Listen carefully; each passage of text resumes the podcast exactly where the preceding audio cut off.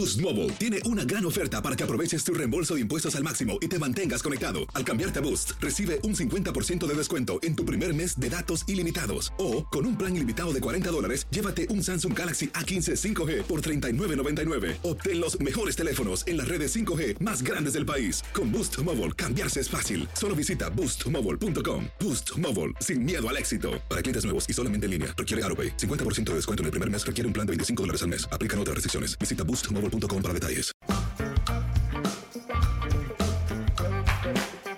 Bienvenidos, esto es amigos, podcast de TUDN con Henry, José Bicentenario y su servidor. Y sí, como dice Henry, la mejor época del año ya está aquí este fin de semana. Se jugó la semana 1 de la NFL, la cual nos dejó muchos, pero muchos temas para analizar. Pero antes de entrar de lleno, les queremos recordar que este podcast es traído a ustedes por nuestros amigos de Easy, en donde la NFL llega fácil, llega Easy. Gracias a nuestros amigos de Easy. Henry, ¿cómo estás? Muy bien, Toño, Pepe, qué gusto saludarlos. Eh, sí, una, una primera semana de la NFL que deja cosas interesantes. Los dos equipos que jugaron el Super Bowl perdieron y vale la pena mencionar acerca de esto. La situación de San Francisco y Trey Lance que puede ser dramática.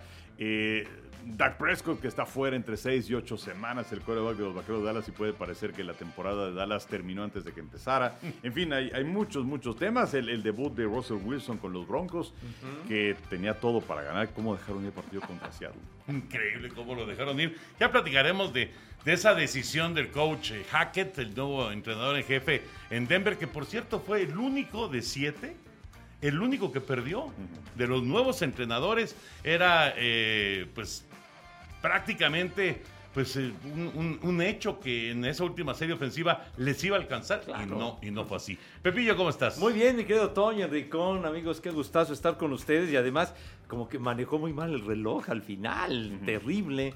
Eh, este Nathaniel Hackett, que era el coordinador ofensivo de Green Bay, tan exitoso su paso por allá, tres años seguidos ganando 13 o más encuentros, pero lo de anoche sí de plano no, no, no hizo las cosas como Dios manda, cometieron muchos errores y por ello, por ello perdieron el juego. Me sorprendió Gino Smith, que no le interceptaron. No, que, y jugó muy bien. Exacto, y que tuvo dos pases de anotación. También eh, relacionado con lo que dice el Henry, lo de TJ Watt, que, que puede ser algo terrible para los acereros que lograron una victoria realmente electrizante, muy complicada en un juego que tuvo de todo y perdieron los bengalíes. Sí, señor.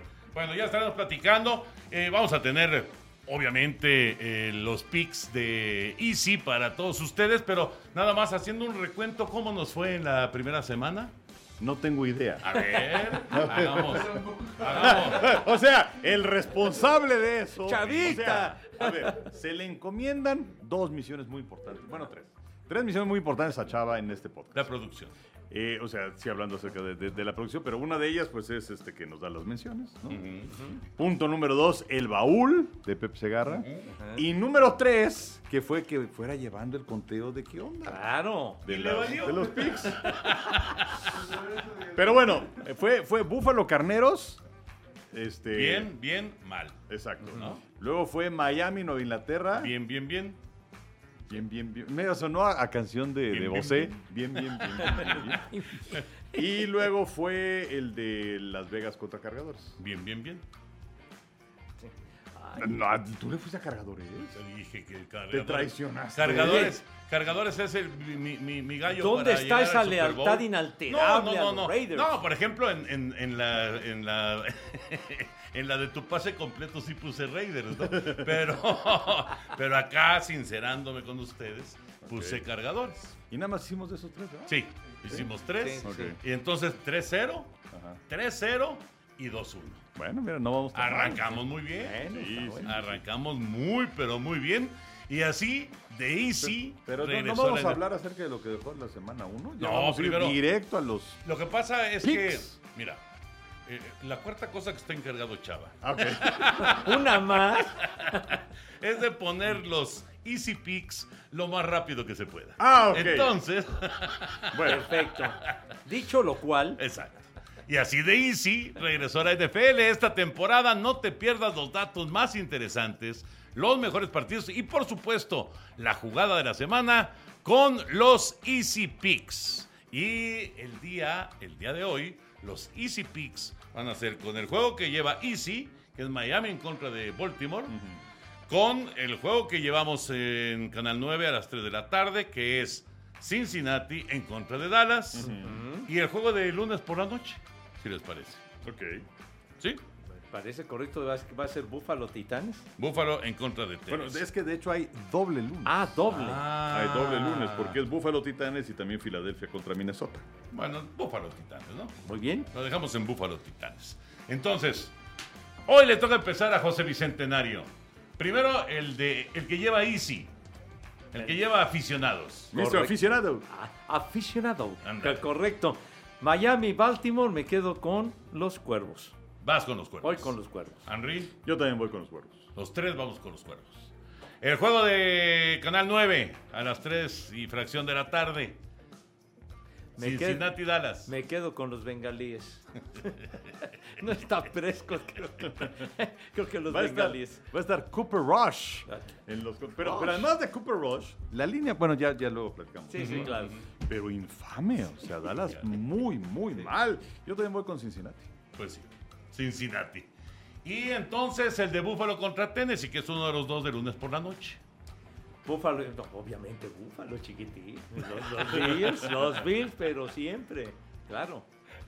También los Bills. Bueno, pues entonces esto es unánime. Es humánine. Se me hace que vamos a tener muy buenos números en los Easy Picks, fíjate. Pues eh, Sí. puede ser. Yo a no ser que que, sí. se den sorpresas por ahí. Que, que tengas boca de profeta, mijo. Pero yo creo que vamos a tener muy buenos números. Ya arrancaron invictos Henry y, y Pepillo. Y yo creo que para esta semana nos va a ir muy bien. Pues sí. Digo, a no ser que se den sorpresas, eh, no sé si ustedes veían ganar a, a, eh, Chicago sobre San Francisco. no, no, nada. Pero las condiciones climáticas sí afectaron muchísimo. Sí, claro, o a Gigantes ganándole a Tennessee. Esa fue una gran Y campaña. cómo arriesgaron, Sí, Y ¿eh? arriesgaron Sí, muchísimo. que va- y además contrastando con lo que pasó en el partido de Houston contra Indianapolis con Lobby Smith, que se vio bastante colloncito el entrenador en jefe de los Tejanos de Houston. Sí, sí, sí. Pero bueno, al final Houston alcanza un buen resultado, ¿eh? Toño, pero o sea, es un equipo que no va a ningún lado. O sea, estás a medio campo, cuarta oportunidad. También, ¿qué mensaje les mandas a tus jugadores? Sí, sí, sí, o sea, acabas de llegar. Nos van a ganar. El o sea, mensaje fue, nos o van sea a ya, ganar. ya pateas y a ver qué. No, pues juégatela. Fue lo que hizo Brian Devil con los gigantes en contra de los titanes. O sea, Bueno, pero él se la jugó en la conversión. De acuerdo. Ganar o perder. que era, que era ahí todavía mucho peor. Mucho peor. O sea, eh, fueron más grandes los del señor Devil. Pero, o sea, vas, viene tu touchdown, te pones 20 a 19. Y entonces quedan unos cuantos segundos, vas por la conversión dos puntos, como decías. La probabilidad, o, o ganas o pierdes, no hay más. Y, y se la jugaron y aparece Saquon Barkley. ¿Y cómo salieron los jugadores de gigantes de ahí? Totalmente fortalecidos, con el ánimo arriba. El entrenador cree, que, cree en nosotros. Y del otro lado, con los tejanos de Houston, no, pues este güey no cree en nosotros. Sí, no, sí. despejar fue simplemente sellar el empate. Nada más no porque- perder el juego. Bueno, pero Blankenship pudo haber ganado el partido. Ah, sí. Y, y- y lo dejó escapar. O sea, Indianápolis pudo Sí. haber conseguido la victoria ese, en, ese, en ese partido, que es el primer empate, por cierto, de la, de la temporada. Y en donde no se dio empate fue en el Pittsburgh Cincinnati. Sí, sí, sí, que, que la verdad, o sea, Cincinnati merecía perder ese partido. ¿Cuántas Sí. entregas de balón? O sea, eh, fueron cinco, cuatro pases interceptados de Joe Burrow. Así es. Y además, eh, el año pasado, ¿cuál es el problema principal de los bengalíes? La línea ofensiva. Traen a jugadores para mejorar la línea ofensiva. Siete capturas Sí, a no, Joe no, Burrow. terrible. Que, que además eh, parece que, que sí tiene que aprender un poco a, a tratar de evitar algunas de las capturas. Yo no sé, eh, como decías, eh, que decía el mago Septién, el sophomore year, Ajá, ajá, ajá. El segundo año. Sí. que es el, el más complicado. Digo, en realidad, puedo decir, este es su tercero, pero pues la primera campaña se tronó la rodilla, en fin, ¿no? Eh, entonces ya estando así en, en- en los reflectores es su sophomore year. Y a ver si, si es ya de veras, ¿no? A ver si es tan bueno como realmente se cree, se piensa que puede ser. Eh, Burrow y, y también la cuestión de los equipos especiales, que luego no se le da el valor adecuado al long snapper. Ah, de veras, ¿no? De veras. Que, que tuvieron que colocar a una ala cerrada suplente a que hiciera los centros y bueno, pues ahí les bloquean un gol de campo, un punto extra para ganar el partido Fitzpatrick y luego viene el gol de campo que falla McPherson, ¿no? Qué Pero- manera de, que- de- de- de- de perder un juego, ¿no? Increíble, increíble. Porque además, además, también eh, eh, Pittsburgh, digo, tuvo todos esos robos de balón, eh, todas esas oportunidades y tampoco estaba así como que concretando mucho Pittsburgh, ¿no? No, no, claro que no. Y bueno, fue el debut de Mitch Trubisky como su mariscal de campo titular y, y pudieron sacar la victoria y máxime que la lograron de visita. Y los últimos eh, duelos que habían tenido estos equipos los había ganado Cincinnati. El- el- barrieron la serie del año anterior todavía con el, con el Big Ben, pero se dieron estas circunstancias. Luego este muchacho McPherson que fue una revelación, no falló un solo gol de campo en toda la postemporada, en fin. Pero pues eh, lo que decía el Henry, lo de Fitzpatrick, que, que le bloquea, y luego cuando tenía el gol de campo para ganar, el centro lo mandó hasta por acá, ¿no? Es lo que, Caray. en lo que lo bajaron y le pusieron el balón, pues ya... ya Se perdió ritmo. eh, Totalmente, y la pateó chueco, pero, pero sí, sí, la verdad fue un resultado sumamente sorpresivo la victoria de serie. Ahora, la baja de TJ Watt. ¿Qué tanto le va a afectar a Pittsburgh durante el, desa- el desarrollo de la campaña? Leo mucho. Eh, al momento de grabar el podcast es martes. Eh, la única información que tenemos es que eh, fue evaluado el lunes, que estaban viendo si es que era un eh, eh, desgarre parcial del pectoral o si estaba completamente roto y que necesitaba una cirugía. Iban a haber una segunda y una tercera opinión que, que sería justamente el día de hoy. No tenemos esa información. Eh, entonces, eh, dicen, si, si es rehabilitación, sí podría volver. Si es operación, adiós todo el año. Entonces, estás hablando de tu jugador más importante a la defensiva. Y de todas maneras va a perder ocho semanas. Pues sí, pero bueno, te, te, te perdías la mitad de la campaña, no toda. ¿no? Claro. Entonces, sí es una, una baja muy, Ah, es muy un importante. horrible para Pittsburgh. Sí, sí, sí, como no. Qué, qué- qué pesadilla para Mike Tomlin. Digo, ganas el juego y estás muy motivado y demás, pero pierdes a TJ Watt. es el mero líder, es el, Sí. es el que encabeza la defensiva, que fueron 22 capturas y media que tuvo el año pasado. Es un tipo fantástico, es el que, el que impone respeto ahí. Perderlo, sí sería un golpe durísimo para los aceros. Y cuando salió dijo, me rompí, ¿no? Sí, sí, sí, sí. Y, y la verdad es que, o sea, cuando, cuando iba saliendo del campo lo veíamos que estaba tomando el, el- el- el pecho. Este, eh, y, y- y porque, bueno, no era una cuestión de clavícula, era una cuestión Ajá. de hombro, era el pecho. Y entonces de inmediato se veía que era una cuestión muscular. Y pues sí es una baja durísima, durísima, Durísima. para Pittsburgh. Durísima. Y hablando de bajas, la de Prescott. Ay, bueno, este. Jerry Jones apareció en su programa de radio de los martes y dice que no iban a colocar a Prescott en la lista de lesionados que esperaban que regresara en cuatro semanas. Es una lesión en el pulgar, lo operaron ya este lunes y bueno, eso es lo que dice Jerry Jones. Eh, La verdad es que Prescott para mí es un buen coreback a secas. Creo que cobra el dinero que cobre, tiene los receptores que tiene, porque juega para los vaqueros de Dallas. No sería lo mismo jugando para los jaguares de Jacksonville o para las panteras de Carolina, en fin. Eh, que, que, por cierto, de aquí de- se desprenden varias cosas. Una, desde luego, va a estar Cooper Rush eh, como mariscal de campo titular de los vaqueros en los siguientes partidos. Otra, por ahí había escuchado algunas voces. Bueno, ¿y qué tal si se traen a Jimmy Garoppolo ahora, no? Eh, por un lado, pues habría que ver cuál sería el precio que, que le costaría a, a los vaqueros de Dallas. Sería una selección complementaria de una tercera ronda, de una segunda ronda. A lo mejor no estarán dispuestos a pagar ese precio. Y por otro lado, Garapolo diría. Tan mal está Dallas que me voy a ir para allá. Mejor me quedo aquí, donde, pues la verdad es que Trey Lance tuvo un partido bastante malito. Eh, sí, eh, digamos que trascendió que le pidieron a los jugadores veteranos de los 49, pues tenga, así que ténganle paciencia. pero, pero la verdad es que es un muchacho prácticamente sin juego en mucho tiempo, porque sí, estuvo tres temporadas en el fútbol americano colegial con el Estatal de Dakota del Norte, pero jugó básicamente un año. Y el año pasado estuvo viendo los toros desde la barrera detrás de, de Garapolo. Entonces, ¿hasta dónde? Ya, ya se la jugó Lynch, el gerente general, ya se la jugó Shanahan, el entrenador en jefe, con él. ¿Hasta dónde van a tenerle paciencia? ¿no? Digo, una de las cosas importantes en la semana 1 de la NFL, y también la 2 y la 3, es no sobre reaccionar. Totalmente de Sí, acuerdo. claro. Pero lo que se le vio, Sí. híjole, yo sí preferiría tener a Garapolo. Oye, lo que, bueno, pero por otro lado, el tener a Jimmy G ahí atrás, sí le pone presión a Lance, pero por otro lado tienes un plan B. Cosa que Por Dallas, supuesto. ahora que han perdido a Prescott, pues Dallas no tiene un plan B, a lo mejor es un plan este G o J, ahí muy, pero muy X, atrás. Y ¿no? y Z. ¿verdad? muy atrás en el abecedario. Pues sí, porque de cualquier manera con el Jimmy G pues ya llegaron a un, a un Super Bowl y estuvieron muy cerca y debieron ganarlo en aquella ocasión a los jefes, pero... Bueno, y el año pasado se quedaron en la antesala. Exactamente, o sea, perdieron el juego de campeonato. Entonces, lo de Lance, me acuerdo, tuvo algunas apariciones fugaces nada más en la, la temporada anterior, pero ya desde antes de la pretemporada y demás dijeron, este es el bueno, este va a ser nuestro titular, y pues sí es una responsabilidad muy grande con un equipo que aspira a llegar muy lejos.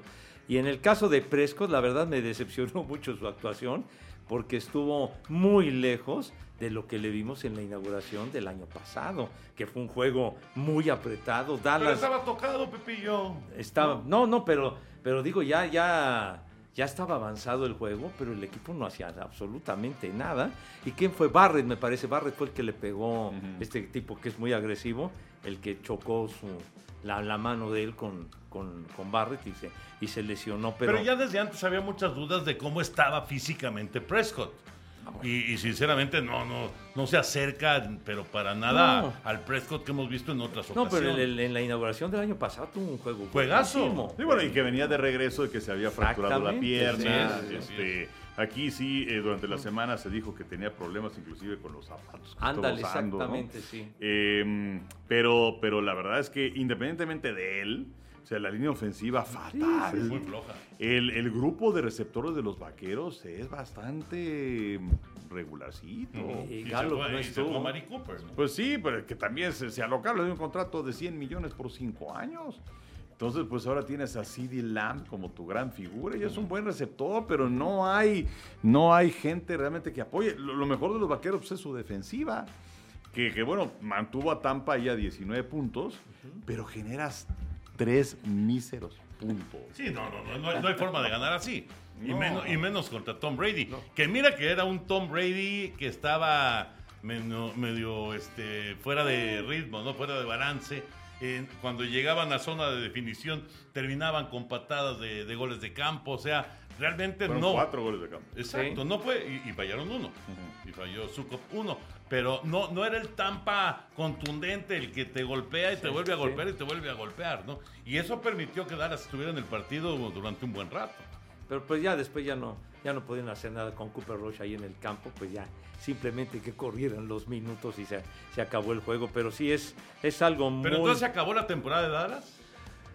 Híjole, pues todo, todo depende de, de cuándo pueda regresar Dak Prescott, pero mínimo decías cuatro semanas, ¿no? Pues es lo que cuatro dice de el seis güey de- semanas, digo, el- ¿no? el señor Jones. Mi- Mr. Jerry Jones, I'm sorry. Es socio, es socio. partner, partner.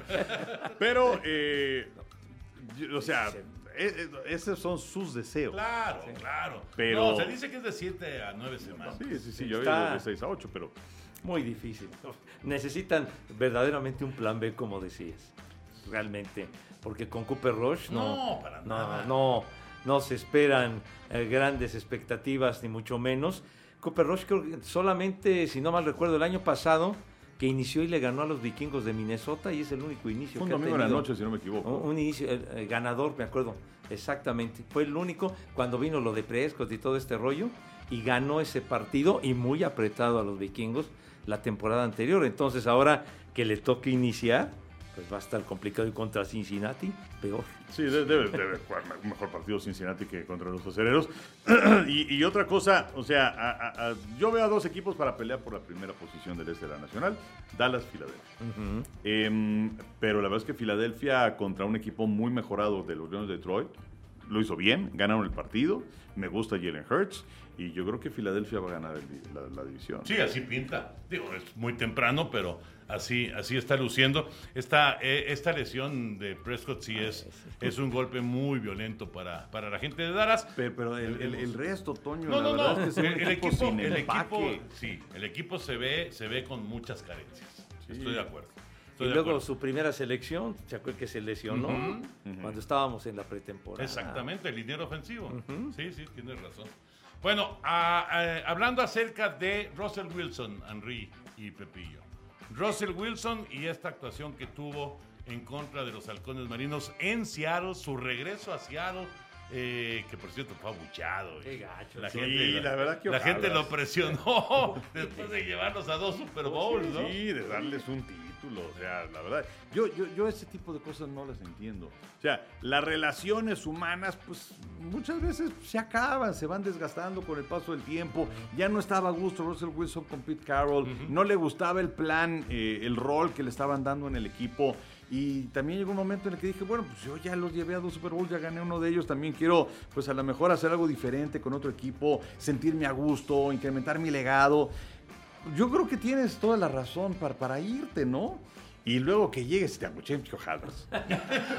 No, que llega un momento que, que el tipo se saturó y emprendió, emprendió un nuevo camino, pero pues la verdad, poca memoria de esta gente, todo lo que hizo Russell Wilson, sobre todo que fue un, un jovenazo que llegó hace 10 años a Seattle con muy pocas expectativas. Llegó de Wisconsin en una tercera o cuarta ronda, en la misma ronda que llegó Cousins a, a- a Washington. Él llegó y qué se esperaba de él y sin embargo todo el trayecto y todo, todo el legado que, que dejó con, con los halcones marinos de Seattle, solamente una temporada perdedora en toda su trayectoria y únicamente en dos desde que llegó no clasificó a los playoffs.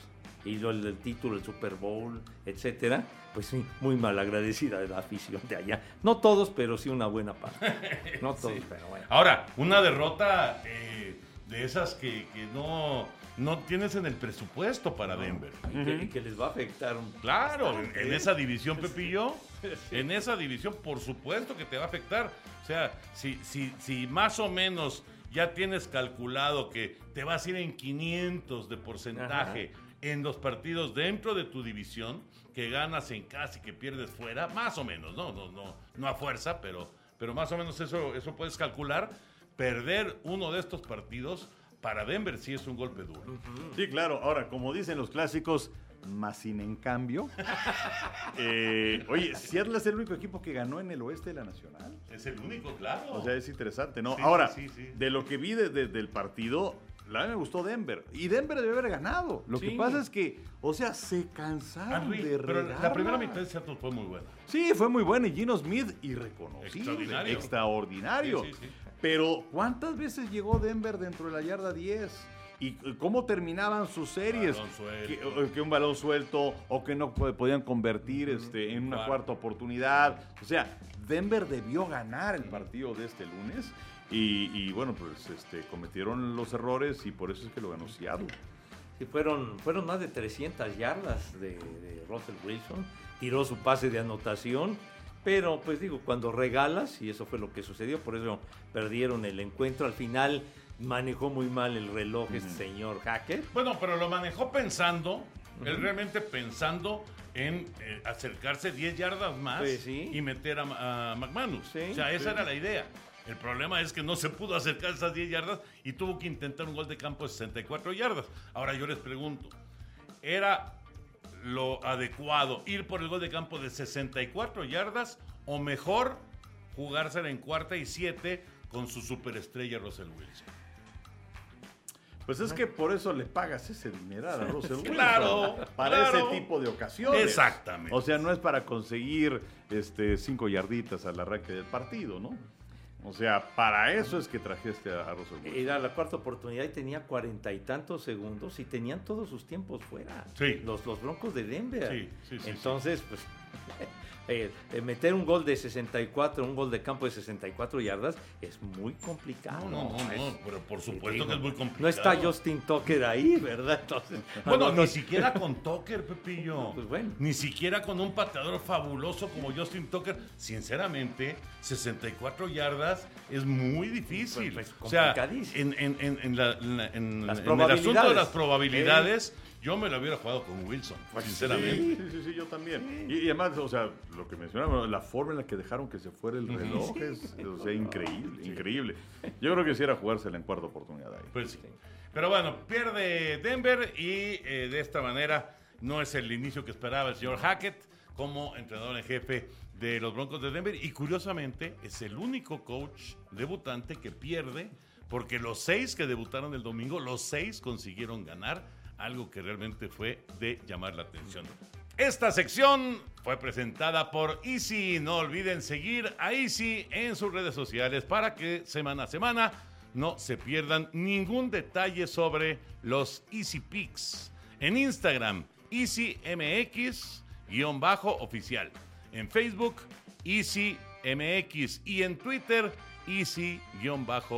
Easy-MX. Ahí están todas las cuentas de Easy para que tengan toda la información. ¿Cuál es el jugador más valioso de la semana 1? De lo que alcanzaron a ver, porque tampoco, pues digo, sí vemos un chorro de, de- de actividad. Con Blitz nos ayuda mucho, sin claro. duda. Sí, sí, sí. Pero yo tengo tres candidatos. A ver, les voy a dar mis candidatos. Ajá. A ver quién es el más valioso. Sí. Candidato número uno, Patrick Mahomes, Ajá. con cinco pases de Por touchdown. supuesto. Candidato número dos, Saquon Barkley, que tuvo un juego de cerca de 200 yardas. Bueno, y además la conversión, exactamente. Y la aparición de Khalil Mack para darle esa solidez a la defensiva de los cargadores, capturando dos veces a Derek Carr y además haciendo un montón de jugadas defensivas. Y claro, si quieren agregar otro, pues adelante, por favor. Eh, fíjate que yo me voy a quedar con Gino Smith. Por eso es lo que te decía yo, que Hombre, muchísimo. agregar a alguien. Y, y lo sabía. Lo que pasa es que, eh, vamos, me, me gusta lo, lo- lo que dijiste, pero no sé, yo creo que es, es el jugador que, que realmente tiene que sobresalir, porque lo, lo de Mahomes es una gran actuación individual, pero pues Kansas City, o sea, infinitamente superior a Arizona. No le dolió la ausencia de, de Tyreek Hill. Por lo nada, pronto ahora no. para nada. Pero a mí me sorprendió y me gustó mucho lo que hizo Gino Smith. No, no, jugó muy bien. Sí, muy sí, sí. Y gracias a él, independientemente de lo que deja de hacer Denver, pero ganó Seattle. Creo que completó los primeros 13 pases. Sí, que tiró, ¿no? sí, sí, sí, sí, sí, impresionante. Sí. Ese ojalá hubiera lucido así con los Jets, el malvado. Bueno, es un partido, vamos a verlo más adelante, ¿no? Apenas se está comenzando, Pepillo. Pues sí, sí, sí.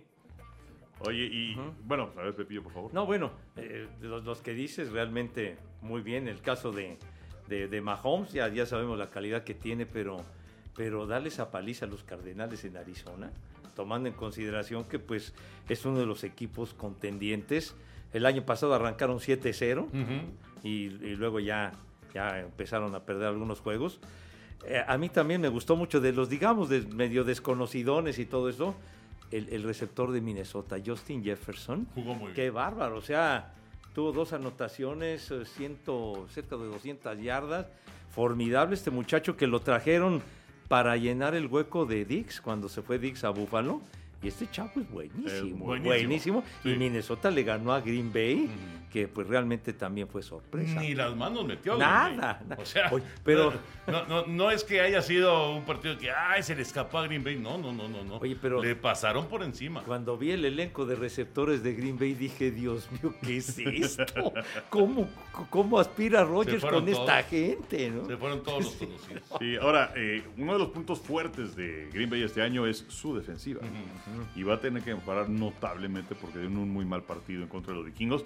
Eh, el año anterior, eh, Green Bay perdió de fea forma también su presentación contra Nueva Orleans. Mal partido de Aaron Rodgers. Y luego ganaron siete partidos seguidos. No sé si lo vayan a volver a Y hacer. además les metieron 38 a 3, mi gente. Sí, cómo no, cómo no. Eh, y bueno, eh, ya, ya por encimita, pero bueno, Miami muy bien, ganándole a, a Nueva Inglaterra, pero pues también vienen dos pruebas muy importantes para Miami a continuación, porque van contra Baltimore y contra Buffalo. Durísimo. Entonces ahí pues vamos a saber realmente si son de a de veras los delfines, ¿no? Sí, muy duro, muy, muy duro.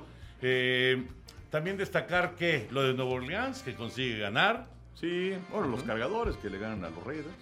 Sí, cargadores va a estar bien, ¿eh? Sí. Va a andar Y muy la, la bien. defensiva muy bien, qué partidazo de Calima. Sí, sí, muy buen partido de Khalil Mack. Pero no solamente es él, está Bosa y están todos los, los, los este, que van, van sumando y que le, le- le pusieron mucha presión a Derek Carr. Eh, y la línea ofensiva de Raiders, dice la de Dallas, la de Raiders también es bastante porosa. Hijo, te la bastante. sí, sí, no, es mejor la de Raiders, pero, pero sí, de todas Sí, maneras batallando. La, la llegada de Khalil Mack puede representar los- Muchísimo. Ya, ya lo, eh, lo que le faltaba a cargadores para, para dar el brinco fuerte es él. Sí. Es la, la- la verdad que Pues con Chicago, que tuvo seis capturas el año pasado y cómo arrancó este. Y arrancó en, de maravilla. En un juego. Sí. Muy bien. Bueno, pues es la semana 1 de la NFL esta temporada y si te da el mejor pase de anotación con toda la información que necesitas de los emparrillados, esta temporada de la NFL llega fácil, llega easy. Eh, nada más recordar, semana 2 entonces, vamos a pasar. Blitz. Exactamente. Bueno, el, el- digamos que si nos vamos al jueves, Ajá. tu pase completo a las 4 de la tarde por tu DN. Sí, señor. Y luego tenemos Blitz, 11.45 por el 9. Y luego en el 9, 3.25 Dallas contra Cincinnati. Y luego, el domingo, con Mr. Aficionado, Sí, señor. Otra vez los Dolphins. otra vez los Dolphins contra los Cuervos de Baltimore. Ándale, ese va a estar muy bueno ese juego. Los cuervos que le ganaron a mis Jets, como se esperaba. No obstante que John Flaco tuvo un juego de más de 300 yardas enfrentando a su ex equipo, pero pues bueno. La primera en la frente. Para los Jets. y ese Lamar Jackson que, que tuvo una tarde excelente y, y que no quiso el contrato ese que le ofrecieron de los 250 millones. Sí, sobre todo por la cuestión de los dineros garantizados. Y es que eh, el, el dinero que, que garantizan los equipos lo tienen que poner, no sé exactamente cuál sea la, la- la traducción, es un escrow. Es, eh, digamos que tienen, tienen que apartar la lana y ponerla ahí, ¿no? O sea, no es de que, pues ahí luego te pago, así como... O sea, no es la liga mundial. Ah, en, en un depósito, pues. Ándale, eso es en un depósito. Tienes que depositar la lana en un escrow. ¿En serio? Sí. Ahí está muy bravo. Entonces eso, lo que sucede es que luego los equipos pues no tienen esa lana disponible para ponerle en un escrow. No es así como, mañana sí te pago, Mañana- mañana, te lo doy, Oye, mañana o- o sí como, como contaba Raúl Orbañanos de, de sus épocas sufridas en el Mañana Atlante, sí te lo hago. La de, persecución. de- de- de con Fernandón, que era el dueño del Atlante, Ah. que bueno, que llegaba la quincena y entonces pues, les daba cheques a los jugadores y lo agarraban el cheque y a correr al banco. Había Para una persecución. Ya ni se bañaba. No, no, no. Para, porque los primeros que llegaban al banco cobraban y ya los que llegaban después ya les rebotaban los cheques, man. Una parejera. ¿Qué Usain Bolt ni qué ocho cuartos? Una hora de accidentados. ¿Ahí ¿Qué pasó? Nada. Eran del Atlante que iban a cobrar. Fernando cosa, González. Eh, Don eh, Fernando González. Que luego entrenaban, había unos baños chopo, me acuerdo, hace mil años. Y luego iban ahí. Ay, también entrenaron en, un- en camellones, Pepillo. No, pues Camellones. no manches. que, que antes sí había espacio aquí en la Ciudad de México. Bueno, eso sí también tiene razón. Sí había espacio. Pero qué época de veras con Fernando. Qué bárbaro. Vamos a abrir el baúl, mi querido José Venga. Bicentenario. Ajá. ¿Qué pasa, chavito? No te escondas, ¿por qué chava. Digo, está bien que la regaste hace rato, pero digo, tampoco. Hiciste, hiciste un buen. Ay, así como que te escabulliste. Ah, porque además mostró la juventud. Sí, Nosotros tratamos de hacer eso y Y no, nos quedamos ahí. No, to- Operación de rodilla. todavía me estarían levantando, mi Sí. pero bueno. Traje este, este que me, que me gusta mucho, que me tocó armarlo hace ya años. Voy muy, ¿Lo armaste? muy adelan- ¿Este sí lo voy- armaste Voy tú?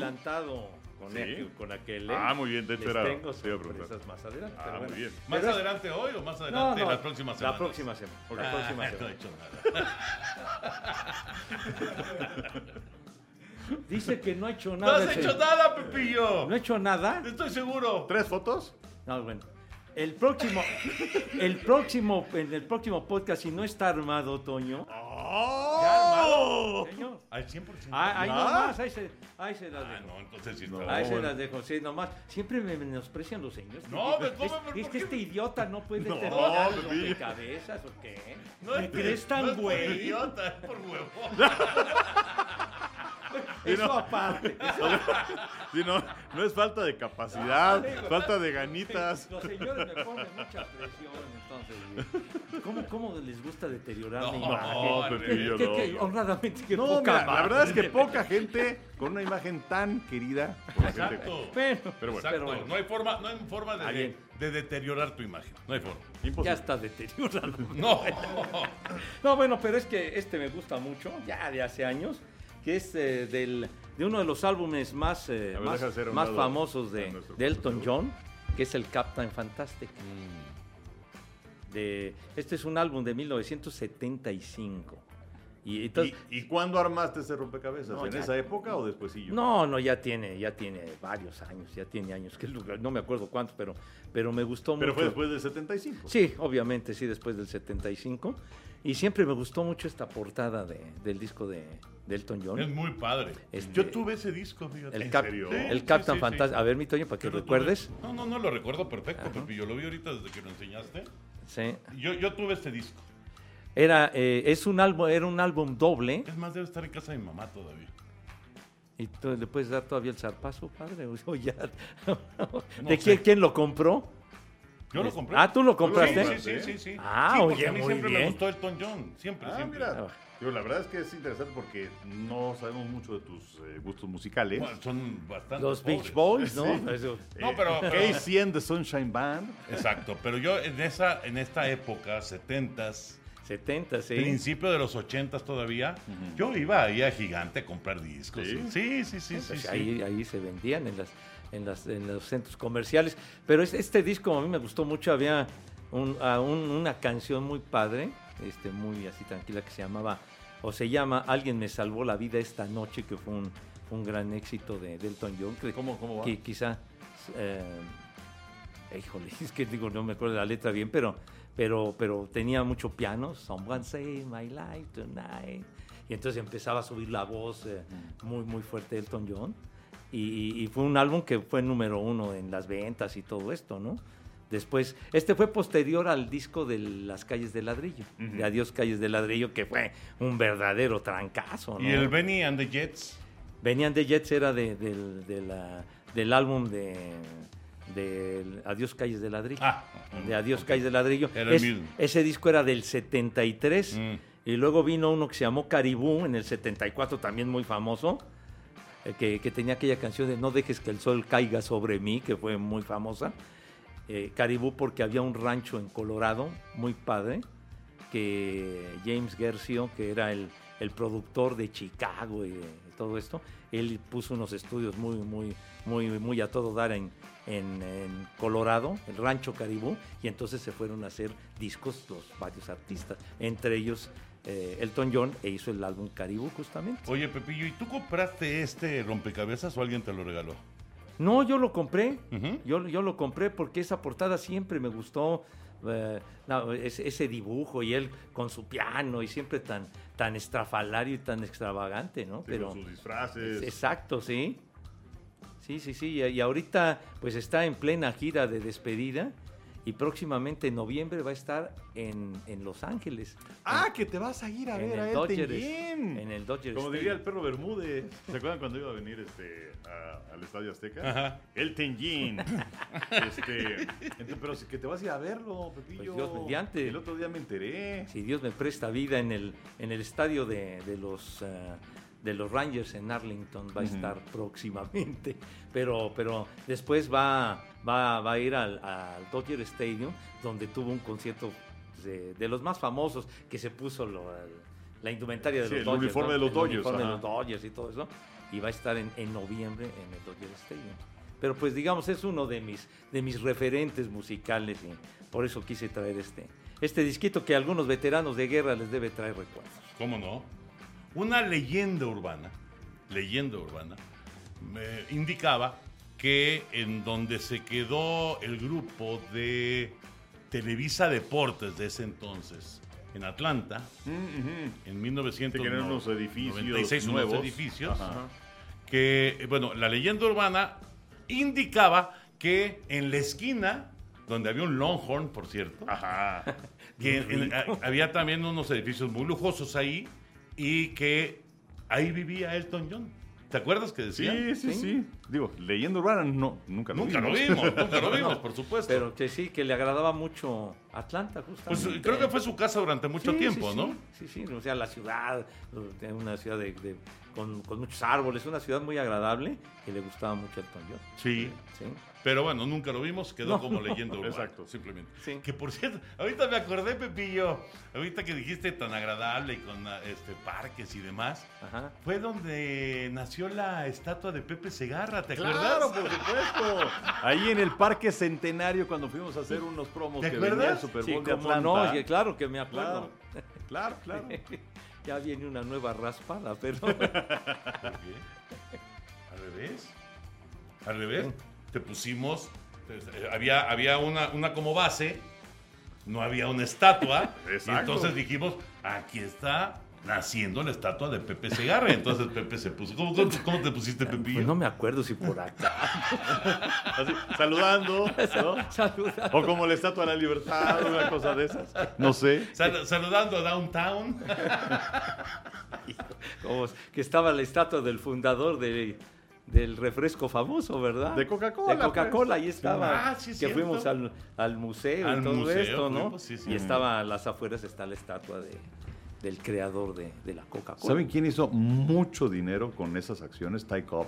¿Ah, sí? Sí, sí, sí. sí. ¿Acciones de? de Coca-Cola. ¿En serio? Sí. Ah, bueno, pues ese sí fue un visionario. Sí, cómo no. Ese como, sí. como los que adquirieron franquicias de la, de la NFL cuando nace la, la liga, también creo que les costaban 500 dólares. O menos, o menos. Creo que, creo que la franquicia de, de Green Bay costó 100 dólares, una cosa así. Imagínate, ¿y ahorita cuánto cuesta? No, bueno, un dineral. Hoy, hoy me acordé de, de- de cuando fuimos a Atlanta en los Juegos Olímpicos, de tener que hacer el súper a las 3 de la mañana. Ay, no digas eso. Pero eso hay- sí no lo digas. Ah, bueno, está bien. Hay, hay una, hay una imagen ahí muy, muy engañosa, diría No, no, yo. no es engañosa, es vergonzosa. Porque yo fui testigo. Es engañosa y no sé, no sé de dónde salió. Si ese entonces ni había redes sociales, No, ni había nada, ni No. camaritas de esas, nada. No. sé por qué salió ese video. Pues lo que pasa es que dijeron, vamos a hacer un reportaje de qué es lo que hacen los comentaristas durante el día. Y entonces ahí estábamos metidos en la narración todo el día, luego el programa de la noche. Y pues como dice Pepe, era, era, eran unos, unos departamentos, la verdad, muy bonitos. Muy bonitos. Muy, muy bonitos. Y, este, y entonces pues había que abastecer el refri. Y entonces si salíamos tardísimo, íbamos al súper. ¿eh? Sí. De, donde. Ah, pues ahí, o sea, abajito estaba la estación del, del camión, Ajá. ¿no? Que nos acercaba, ya no me acuerdo ni cómo llegábamos al IBC, pero sí, yo, yo sí me acuerdo de tomar el camión, ya después no me acuerdo qué. Creo que el metro. Sí, creo que el metro, ¿verdad? Sí, creo que era camión y metro. Pero bueno, el caso es que, este, pues ahí vamos, y, y sí, la cámara, y, y eso lo, lo- lo metieron en el programa de la noche. Y entonces ahí vamos todos con nuestro súper, y en eso Claudita Esteba, nuestra especialista y buena amiga de, de gimnasia, pues ahí iba cargando las bolsas, entre ellas... No nada más las suyas, sino también las de Toño. Y Toño iba con las manos en las bolsas, así en las bolsas, caminando tranquilamente. ¿Qué pasó, No recuerdo Toño? por qué fue eso, pero a- algo debe haber pasado. Mira, y le decías huevón a Pepe. No, no, no, no, no, no, no, no, nunca. Fíjate nomás. Cada quien tiene su cuota, padre. Sí, ¿Cómo tiene no? su historia, ¿verdad? ¿Por qué, se habrá pa- por, por qué se presentó esa situación? No entiendo. To- No, no, no termino de entender por qué ella llevaba Porque todas lleva, las bolsas. Porque lleva tra- traía 35 bolsas. Pero y tú llevaba como ninguna. ocho bolsas, efectivamente. ¿Y por qué yo no llevaba ninguna? No entiendo. A lo mejor, no sé, pasé al baño y este y luego ya salimos y ya nos fuimos caminando y en ese momento grabaron antes de que le pidiera las bolsas. Algo pasó. No es normal. Pues no, digo, no, no, es que no es normal, No es Toño. normal. No es normal. ¿Quién sabe? Fue, fue una cosa muy extraña. Me, me acuerdo que compartí cuarto con Roberto Sosa. Y, este, y el primer día Roberto Sosa, bueno, hizo un desayuno, pero espectacular. O sea, dije, qué cosa. qué huevo revuelto y con jamón y pan tostado. Y una maravilla. Lo cual significaba que al día siguiente la presión estaba sobre mí. Sí, sí, sí, sí. Y entonces, pues básicamente hice, pues así como que sandwichitos. Así untadito. Pan. no- Pan, su mayonesa, jamón y para adentro. Ah. Y ya para el tercer día, ya no hubo desayuno. ¿De veras? No, ya valió. Te mandó a volar Roberto nada más porque les diste unos Pues no sé, no sé, pero la calidad fue decayendo rapidísimo. Sí, sí, hasta que nada. Hasta que ya no hubo nada. No, sí, Tú el- el- con... con el muchachón, imagínate. Con Héctor nomás. Reyes. Con Héctor, Con Héctor Reyes, Fue tu compañero. Mi compañero fue Beto Murrieta. Con Héctor, sí. Con, con el muchachón que lo- ya no sabía qué horas iba a llegar, ¿verdad? Un personajazo el condenado, pero muy, muy buen tipo. Bueno, cerramos. Sí, cerramos el baúl. De- de Elton Muy- John. Muy padre. Muy padre, padre. Pepillo. Y la semana que entra entonces ya te comprometiste. Ah, ya, claro. Y la película, yo creo que sí la vieron, la del Rocketman. Sí, claro, por supuesto. Muy buena película. Sí. Gracias, Chavita. Muy gentil. Bueno, muy rápido, Carlos Alcaraz, antes de, de hablar algo de béisbol, Carlos Alcaraz, eh, lógicamente, lo que, lo que logra en el abierto de Estados Unidos, convertirse además en el número uno del mundo, el más joven de la historia, pues ya te marca que puede ser un, un fenómeno. Pero yo creo que es precipitado empezar con las comparaciones ya de los, de los monstruos, de los Nadal, de los Federer, de los Djokovic, con lo que ha hecho hasta el momento este muchacho que no hay duda pinta para ser un grande, pero tranquilos, ¿no? Sí, hold your horses. Exacto. Eh, la verdad es que tiene un gran talento. Eh, me estaba platicando su historia, eh, Rolo Bañanos, hijo, que eh, a los, desde luego era un buen tenista, pero a los 15 años se fue a una academia en Alicante. Una academia eh, en donde está justamente Juan Carlos Ferrero, que es su entrenador, que llegó a ser número uno del mundo y que, bueno, pues lo, lo- si, si vieron el abierto de Estados Unidos, ahí estaba, ¿no? Prácticamente como un gran jugador de póker. Eh, y, y bueno, ahí fue donde, donde pulió, es, ahí, ahí fue a vivir, es eh, más o menos como lo de la Universidad de Fútbol aquí en Pachuca, en donde ahí, ahí viven, ahí estudian, ahí entrenan y, y, pues es un, un producto de ahí. Eh, eh, Rafael Nadal también tiene una academia de, de- Sí, de tenistas sí. eh, y por eso es que salen tantos y tantos y tantos tenistas y por eso es que en México pues no sale ni uno. Pero bueno, Bueno, el- pero en México tienen muy cerca Estados Unidos. bueno, y, y los que se han hecho recientemente, Se han pues hecho se allá. han hecho allá, pero No, y, y recientemente y no tan recientemente. pues Y sí, bueno, el una para en Fox en su México, ¿no? Eh, O unas canchas. pues ¿no? más bien puso hoteles. yo, ¿no? yo, yo, yo sé, porque fui a, a- Cozumel Ajá. y ahí invirtió en hoteles. En hoteles, No, no sé lo de la academia, la verdad. No, bueno, o canchas tengo entendido que sí. Puede ser. Pero bueno, lo importante también pues, es que haya, pues, ojalá haya, Claro. haya instrucción en sí. esas canchas. Pero, eh, eh, pues sí, la verdad es que aquí en México se ha perdido mucho el tenis y llegamos a tener un gran nivel. Pero lo de, lo de este chico Alcaraz, la verdad es sensacional. Eh, me, me emociona mucho cuando gana y cuando se va escalando ahí a la tribuna y que va donde está pues, todo el equipo que es gigantesco. Eh, y ahí está el papá y el hermano y todos ellos. La verdad, este, muy, muy emocionante. Pero sí, o sea, hay que, hay que tomar las cosas con calma. eh, como él mismo lo decía en una entrevista posterior. Pero de que tiene con qué es una realidad.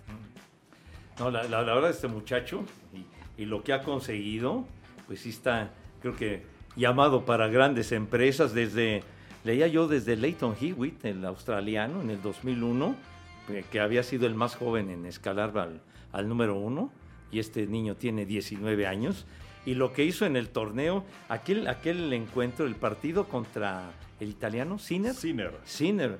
Oye, que acabó el juego a las 2 de la mañana, Sí, me acuerdo, un partidazo y, y que estuvo en el alambre y sin embargo salió adelante y fue un juego que duró un partido más bien, 5 horas 15 minutos duró ese partido. No, bueno, y además tuvo tres partidos seguidos de cinco. sets. Sí, sí, sí. Entonces, Y además lo ponían hasta el último. Entonces siempre salía de allá como a las 3 de la mañana.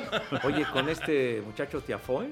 Ajá. tam- también que lo llevaba, o sea, empezó perdiendo el primer set, luego lo estaba dominando, pero luego este muchacho tuvo un levantón que se puso la cosa muy, muy complicada y la gente lo estaba apoyando mucho a, a Tiafoe, que fue el que eliminó a, a Nadal. Pues es que hace cuánto que no hay un estadounidense que realmente aparezca, ¿no? En, en- en- En ese abierto. En el, en el tenis. ¿Qui- ¿Quién será el último? ¿Qui- ¿Quién fue? Este, Andy Roddick, creo que fue el último que ganó el, no, el- imagínate, Andy el Roddick. abierto de Estados Pero Unidos. Roddick no, nunca fue así como que la mega estrella, ¿no? No, y sobre todo después de.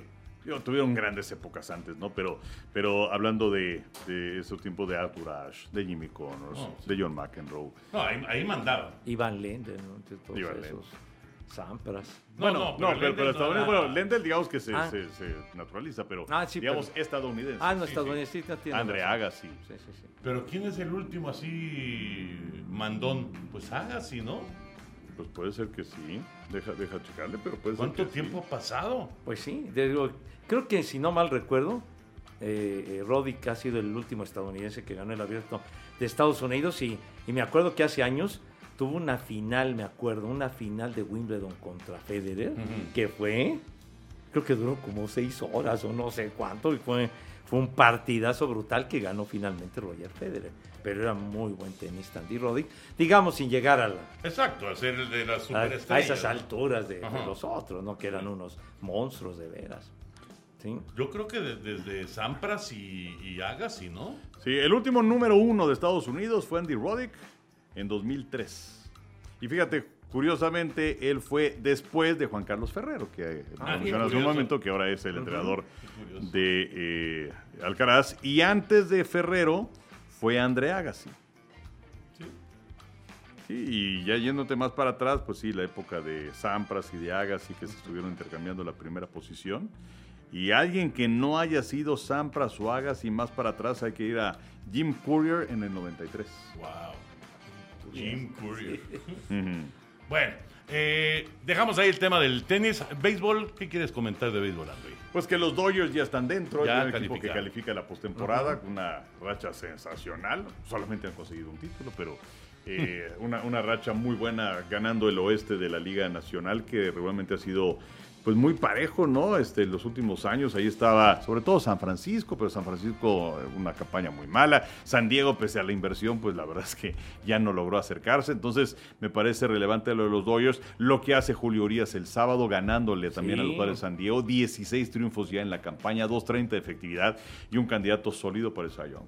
Fíjate, 36 victorias en dos años de Julio Urias. Sí. Son un montón de Claro. victorias.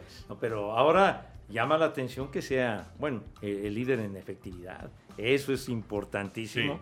para poder aspirar a ganar el Sayón. Y ya queda muy poco para que termine la temporada.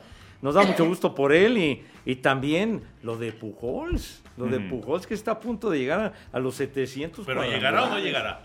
Te faltan tres al momento de grabar este podcast. Sí, y bueno, hasta ayer, si no me equivoco, le faltaban 27 partidos. Exacto. Exacto. Entonces, yo creo que sí tiene mucha chance. Yo- yo Después del juego de estrella, la forma en la que se han rachado es espectacular. Ahora dicen los Cardenales, con todo respeto para Pujols, a nosotros lo que más nos interesa no es que Pujols llegue a 700 home runs. Queremos la mejor ubicación para Claro. el playoff. No, claro, por supuesto, pero, o sea, no nada más es que, que lo metan como tal, sino que, por ejemplo, eh, recientemente hubo un partido 0-0 y lo mete como emergente y dio home run. Sí. Y con eso ganaron el partido. Sí, pero a, a- a lo que me refiero es que no lo están usando todos los días del titular. No, claro, por supuesto. No, Y entonces son menos turnos al bat. por supuesto. Y ayuda mucho que ya tengan designado. Entonces ahí lo pueden ubicar a, Sí. a Pujols, que la verdad es un ejemplo de que a estas alturas pues siga, siga siendo efectivo. Cuando después de que el año pasado quedó a deber con los Dodgers, parecía que se iba a retirar. ¿Cuál es el equipo de excepción de la temporada? ¿San Francisco? Eh, San Francisco y yo también creo que, aunque San Diego se puede meter a la postemporada como comodín, pero para mí San Diego es No, no, una pero, decepción. pero San Diego puede cambiar toda la historia. ¿No? Y con Pero- todo lo que han invertido y toda la gente De que acuerdo, de contrataron. igual. Pero San Francisco no va a estar en el playoff. Pero fíjate que... que- ¿Serafines será de excepción? Pero pues hace cuántos años, o sea, es más bien de es siempre. más bien es lo mismo. Oye, pero San Francisco, dice el Henry, yo pienso que dice bien. San Francisco, ¿cuántos juegos ganó el año pasado? Como Claro. 107. Y, y esta temporada fue una caída lamentable. sí. Lamentable. Se esperaba mucho de San Francisco y, y quedó a deber muy feo. Quedaron a deber de verdad muy, muy feo eh, los, este, los, ah, los gigantes. Un equipo también que pienso que se esperaba más eran los Medias Rojas. Y los Medias Rojas van en el último lugar de su división. Sí, y además tres abajo de 500. Es- así es, ¿no? Y Medias Rojas, ¿hasta dónde llegó la campaña anterior? Hasta eh, muy, muy lejos, cerca. Sí llegó a la serie de campeonatos. Sí, sí. Sí, ¿verdad? De, de la Liga Americana con Houston. Y ahora y contrataron a Trevor Story y todo este rollo. Y pues no pasó nada con los Medias Rojas. Pues sí, yo, yo, yo me quedaría con San Francisco. San Francisco, ¿verdad? Y probablemente en la americana Boston, como dice, como dice Pepillo. Bueno, pues ya, ya nos está diciendo aquí Chavita que nos tenemos que ir. Ok, Chava, ya nos vamos. Nada más les comento muy rápido aquí, o les pregunto muy rápido aquí a Henry y a José Bicentenario. Eh, con esta lesión de Prescott y que dice mucha gente que se acabó la temporada de Dallas, yo les pregunto, ¿qué lesión recuerdan que fue tan terrible que inmediatamente se dijo, acá se acabó, en este momento, aunque está empezando la campaña, se acabó la temporada de ese equipo. Pues eh, me acuerdo de una lesión de Tom Brady empezando la campaña. ¿Era qué? Kansas City, si no me equivoco. Contra Kansas City, el primer juego. Sí, sí, sí. Un problema en la rodilla. Sí, porque cuando estabas hablando de lesiones, luego, luego Joe Theismann, ¿no? Sí. Pero ya cuando dijiste empezando una temporada, pues sí, aquella eh, lesión en, en la rodilla. Matt Castle que llega, por cierto, para ser el, el- el sustituto. Si no me equivoco, Patriotas terminó 11-5 y no Sí. Por criterio de desempate. Correcto. Y a partir de eso, Castle ganó un dineral. Y ya después no hizo nada, pero ganó un dineral. y, y- pero yo me acuerdo de esa. Sí, sí, sí, sí. E- Ese es un referente de, de verdad de, de- de- de lesión, que fue lo de, lo de Tom Brady. Y ahora estoy recordando, no hace mucho, que tronaron a- a- a- al Big Ben en el primero o en el segundo juego y que quedó fuera el resto de la campaña.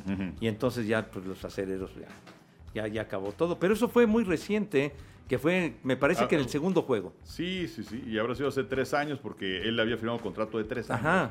Y luego tuvo dos campañas más. Y, y que, Que, que la a- verdad se debe haber retirado con la que lesión. pusieron a Pero el ahí- pato, ya Ah, no sé exacto, lo que te iba a decir, que ya quedó Rudolph como, como el quarterback Rudolph y. Hodges, el pato Hodges. Ah, El Pato el Pato Hodges. Hodges. Pero es que sí. al Big Ben lo tronaron, si no fue en el primero, en el segundo juego para afuera. Sí. Y ya no pudo regresar en toda la temporada. Sí, sí. Yo, la verdad, yo también me acordara de Brady, También, porque es, digamos que la más, la más famosa eh, reciente, de lesiones recientes, porque además es la única lesión importante en la carrera de Brady. Sí, ¿Sí? sí, sí, sí. Todo lo demás, casi siempre, casi todos los domingos está listo para jugar. Sí. Que por cierto, eh, de Brady ya, ya, ya se supo qué fue lo que pasó en esos 11 días. Eh, hubo un viaje familiar a las Bahamas, 11 días, en donde pues no hubo nada de fútbol americano, no hubo contacto con nadie, no hubo nada de que mándame plan de juego, no hubo mándame el libro de jugadas, absolutamente nada. ¿Y la relación? Este, pues espero que mejor, aunque aparentemente Giselle se había ido de, del hogar familiar. Este, y no sé qué más. Pero bueno, esos 11 días, Brady estuvo en Bahamas con la familia. Pero con la familia incluida Giselle. Is barniz. Perfecto. Bueno, pues así, así cerramos. Ya lo saben, la NFL llega fácil, llega easy. Y ya nos vamos, Henry. Siempre un placer. Igualmente. José Bicentenario. Un gustazo, la verdad, estar con ustedes. Gracias por acompañarnos. Los esperamos la próxima semana. Amigos, podcast de TUDN.